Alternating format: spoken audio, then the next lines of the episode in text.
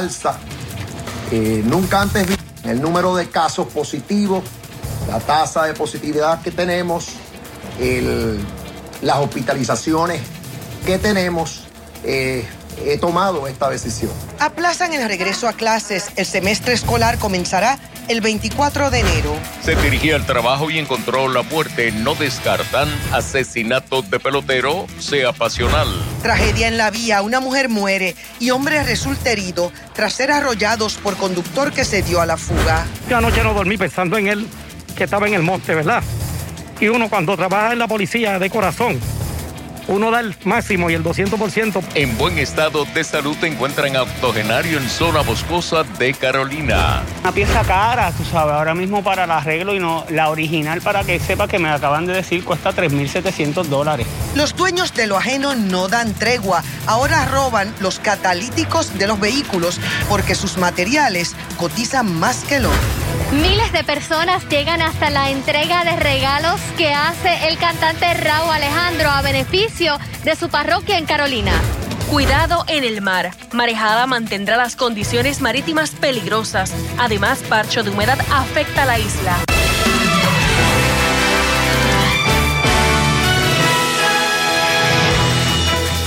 Saludos y bienvenidos aquí a Telenoticias. El gobernador Pedro Pierluisi anunció la posposición del regreso a clases presenciales debido a los contagios del COVID durante las últimas semanas. La decisión va a provocar un ajuste en el calendario académico. El gobernador reiteró, sin embargo, la importancia de que toda la comunidad escolar esté vacunada antes de que regresen a las escuelas. Iniciamos cobertura en equipo con Wileni Sepúlveda. Las clases comenzarán este próximo 24 de enero. Originalmente estaban programadas para el 11, por lo que se han aplazado unas dos semanas. Cabe destacar que los maestros y el personal no docente debe presentarse en los planteles el próximo 18 de enero para repasar protocolos. Se anunció que la vacunación será compulsoria para estar en el salón de clases. Escuchemos. Este próximo lunes 10 de enero ya todos deben tener la primera dosis. Asimismo, todo el personal docente y no docente de nuestras escuelas en Puerto Rico tiene que ponerse la tercera dosis o dosis de refuerzo en o antes del 15 de enero, por lo que también les quedan pocos días. El Departamento de Salud tiene contratado 271 laboratorios específicamente para que se dediquen a hacer las pruebas aleatorias en las escuelas y eso pues entonces, ¿cómo se van a hacer las pruebas aleatorias? Dependiendo de la positividad a nivel de municipio y dependiendo de la positividad a nivel de esa escuela. Si tenemos una escuela que ha tenido un brote, pues se van a hacer más pruebas aleatorias para garantizar precisamente la seguridad dentro de la escuela. El gobernador indicó que esto aplica al sistema público de enseñanza, pero que también es una recomendación para el sistema privado y el universitario. Una vez se regrese al salón, los protocolos serán los mismos que se llevaron a cabo el semestre pasado, pero aseguran se mantendrán vigilantes en caso que haya que hacer algún ajuste en los mismos. Es la información que tenemos para Telenoticias. Willeni Sepúlveda. Por su parte, el presidente de la Asociación de Maestros, Víctor Padilla, respaldó la posposición del regreso a las escuelas. Luis Guardiola le entrevistó y nos informa. Buenas tardes. El presidente de la Asociación de Maestros dijo estar de acuerdo en principio con la determinación del gobernador de posponer el reinicio del semestre escolar. Sin embargo, esa organización que a través del sindicato representa a los maestros del país señala que no está de acuerdo con que se permita tan poco tiempo luego del regreso de los maestros para iniciar las clases presenciales que aseguran deben comenzar de manera híbrida, o sea, combinando las clases virtuales con las presenciales para los estudiantes. Escuchemos. Y en otras no. Eh, nosotros lo que le indicamos al secretario era que las primeras dos semanas estuvieran eh, de manera, eh, la primera semana para que los maestros estuvieran finalizando los trabajos que no pudieron hacer por los problemas del CIE con, con el informe de notas. La segunda semana pues coincidimos eh, de que el maestro estuviera haciendo un diagnóstico de cada escuela para saber si ya habían llegado los materiales y ellos comenzar a, planificar de forma virtual y la tercera o última semana ellos lo, eh, lo, ven presencial, lo vemos, eh, ¿verdad? Eh, de manera positiva si baja el porciento de positividad de, en cada en Puerto Rico y mirándolo bien, como dijo el gobernador, de municipio en municipio, igual que el secretario, y mirando el rastreo, porque debemos de hacerlo de esa manera. Bonilla señaló que al momento desconoce qué porcentaje de los maestros del país ya recibió la tercera dosis de la vacuna contra el COVID-19 a diciembre. Ese número apenas rozaba el 40%. Es todo desde Atorrey, Luis Guardiola, Telenoticias. un peti. En Telenoticias queremos conocer tu opinión. Preguntamos si eres padre, madre o encargado de algún estudiante. ¿Estás preparado para el regreso a clases en modalidad virtual? 52% respondió sí, 48% no. Para más noticias accede a telemundopr.com. Pasamos a otros temas y es que la policía parece contar con buenas pistas que puedan llevarlos a esclarecer el asesinato de un pelotero de béisbol AA ocurrido ayer en Dorado. Como nos informa José Esteves, la unidad de crímenes cibernéticos de la agencia va a tener un rol importante en esta investigación. Brian Osorio Santos, de 30 años, militó en varios equipos del béisbol AA, siendo el más reciente el de los Gigantes de Carolina en la temporada pasada. La policía encontró su cuerpo baleado ayer en el interior de su guagua Ford Econoline en la carretera 679 del sector Los Rodríguez, en el barrio Río Lajas de Dorado. La información que tenemos es que este muchacho iba a hacer un patio a esa hora. Aparentemente le dijeron que esperar allí en lo que le decían la dirección y acto seguido llegó un vehículo y abrió la puerta para hablar con él y le hizo unas detonaciones, unos disparos en el rostro que le causó la muerte. Que parece que lo emboscaron ahí. Aparentemente lo emboscaron. Osorio Soto viajaba acompañado de su hermano, que pudo escapar ileso del ataque a tiros. Este incidente ocurrió en un sector rural del municipio de Dorado donde no hay cámaras de seguridad. La policía, sin embargo, está rastreando la última llamada que entró al teléfono celular del pelotero, ya que este se había perdido y las personas a las que le iba a realizar el trabajo le habían indicado que los esperara allí porque iban a recogerlo. Aunque no descartan otros móviles, la investigación apunta hacia uno pasional. Las entrevistas a familiares no señalan que Osorio Soto tuviera problemas con alguien que pudiera atentar contra su vida. Los familiares de todo lo que han hablado es que es un muchacho muy bueno, dedicado a, sus hijos, a la pelota, al, deporte. El apoderado de los gigantes de Carolina en el béisbol AA, William de Gracia, nos dijo que todos en la franquicia están consternados y sorprendidos por tratarse de un joven sumamente respetuoso que también trabajaba como receptor de bullpen con los criollos de Caguas en el béisbol profesional. También era un líder porque tenía equipos de, pequeñas ligas, porque tenía uno o dos equipos de pequeñas ligas y hace como un par de semanas inclusive fue a buscar hasta los uniformes, me acuerdo, pues, eh, mandamos a hacer los uniformes en el mismo sitio y hace poco hasta fue a buscar los uniformes para su equipito.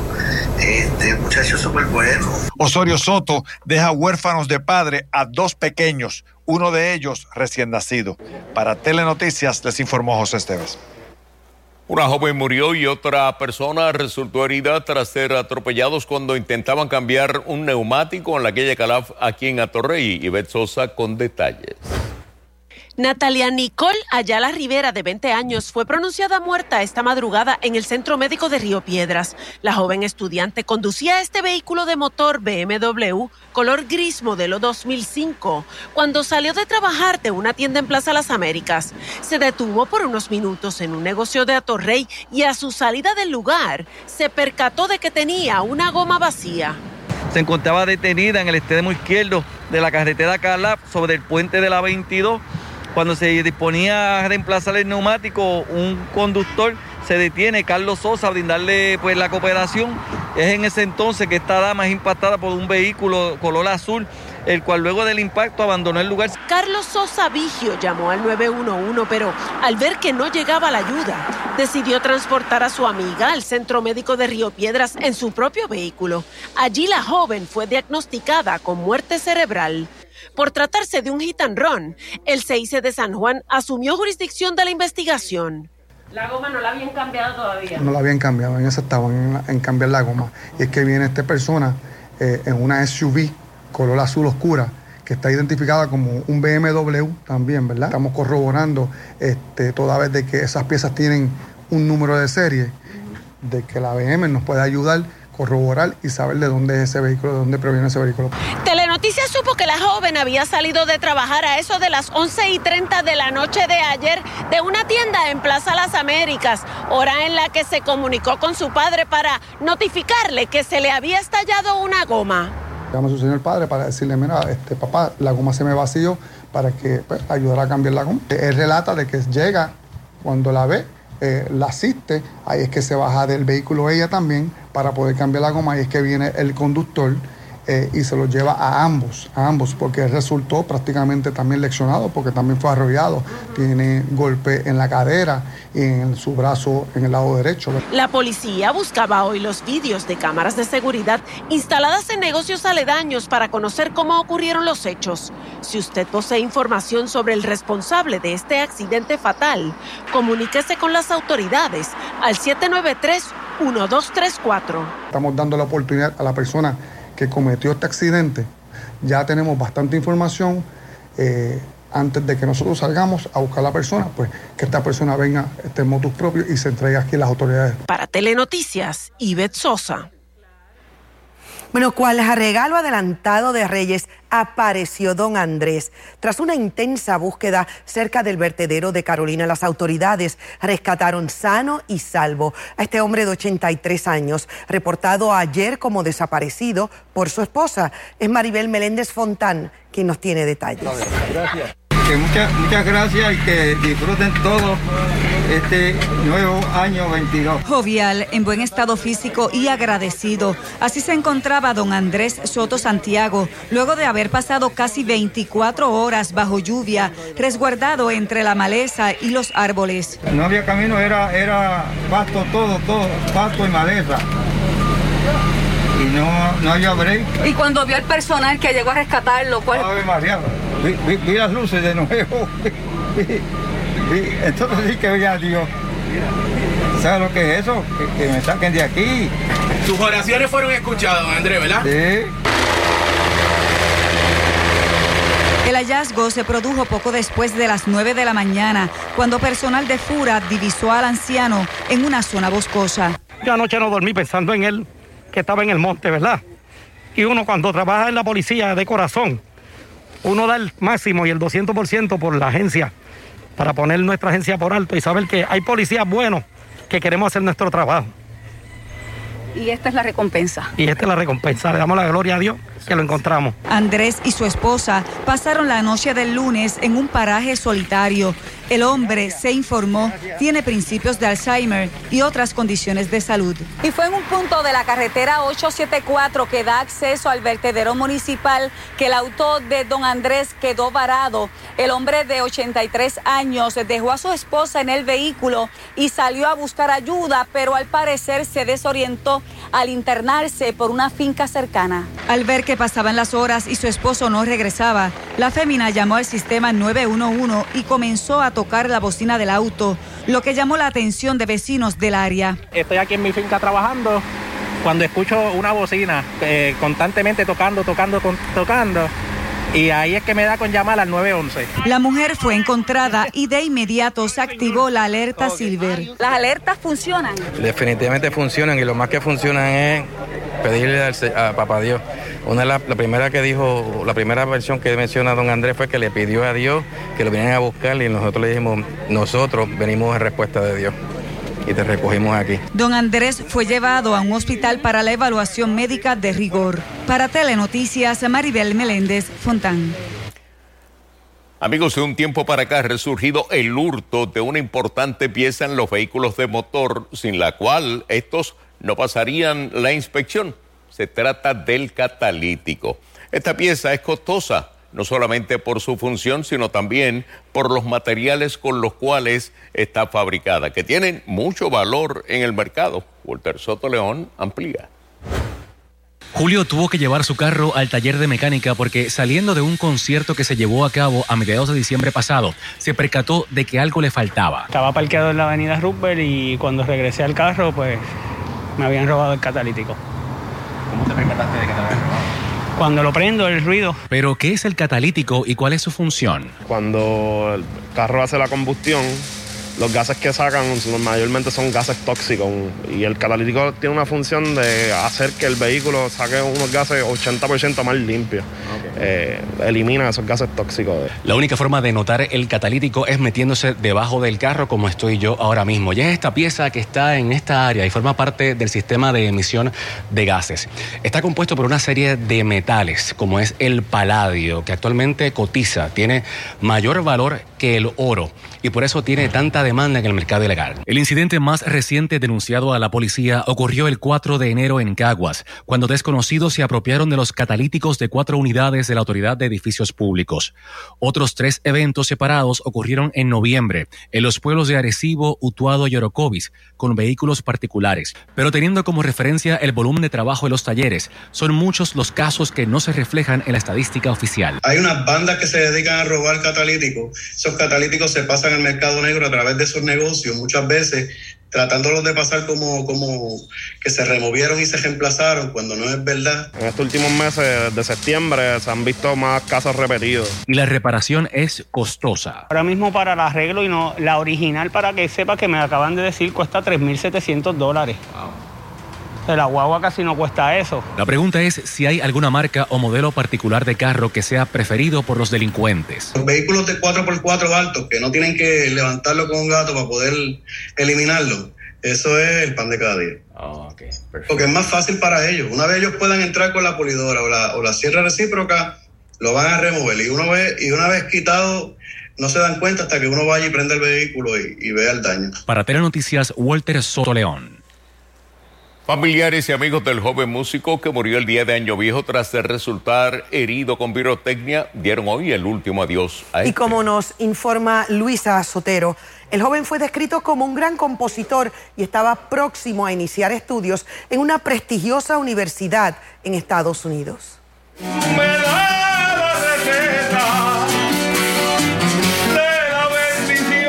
décimas, música, aplausos y lágrimas, familiares y amigos le daban el último adiós a Yaret Rodríguez, el joven músico de 21 años que falleció en la madrugada del sábado mientras utilizaba pirotecnia tipo mortero en la celebración familiar de Año Nuevo. De hecho, hoy su hermana mayor realizó un llamado a tener cuidado. No los exhorto a que los usen, porque definitivamente no. Pero, pues, hay que tener cuidado. Este joven hoy es recordado como el gran músico que demostró ser en vida, algo que se podía apreciar en algunas camisas de los que llegaron hoy a su sepultura, las cuales decían Del Monte para Berkeley, universidad que becó a este joven por sus grandes habilidades en el canto, en el piano y por supuesto en la composición. Hay una letra que él escribió de una décima que se llama El árbol de Navidad.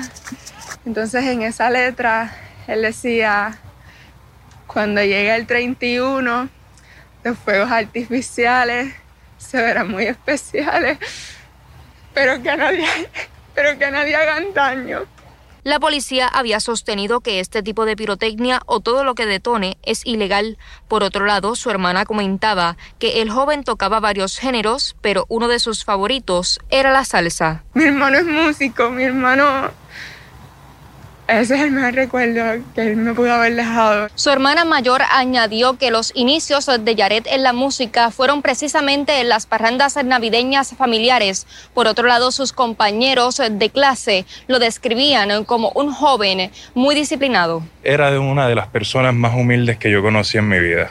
Eh, honestamente y preparada profesionalmente, increíble. Mientras otros músicos comenzaron a compartir escenarios desde muy pequeños. Estamos eh, muy sentidos, ¿verdad? Por la partida de nuestro amigo y hermano.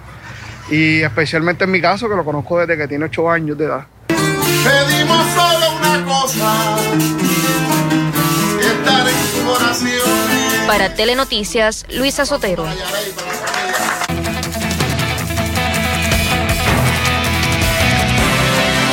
Familiares y allegados lamentan la muerte de una niña puertorriqueña de 7 años, la cual fue reportada ayer en la localidad de Townsend, Tennessee. Según se informan eh, autoridades de la zona, un árbol cayó encima de la residencia donde se encontraba la niña. Deputies responded to the call of a, a tree down on a house in Townsend, on Townsend Lane. And when they arrived, they discovered that a tree had fallen on the house, and there was a child inside the bedroom where the tree had fallen, and the child is deceased. Medios locales informaron que otros miembros de la familia recibieron atención médica y se encuentran en condición estable.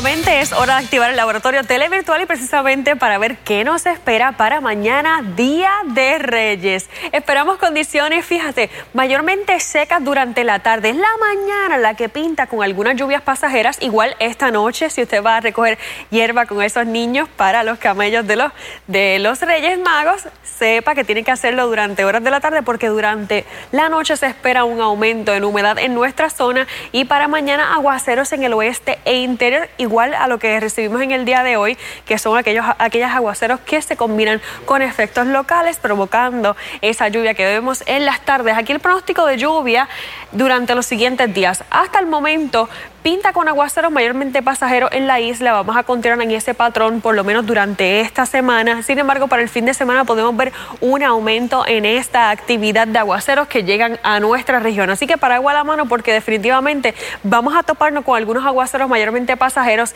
y esa lluvia entra y sale en nuestra zona. El modelo de lluvia en las siguientes horas, fíjese lo que les estaba comentando de la lluvia nocturna. Durante la madrugada también nos va a estar afectando en el este, Vieques, Culebra también en regiones cercanas a Caguas y luego esta lluvia se traslada hacia regiones del oeste e interior en horas de la tarde que se disipan con la puesta del sol mayormente. Y ese es el patrón que nuevamente se repite durante el viernes.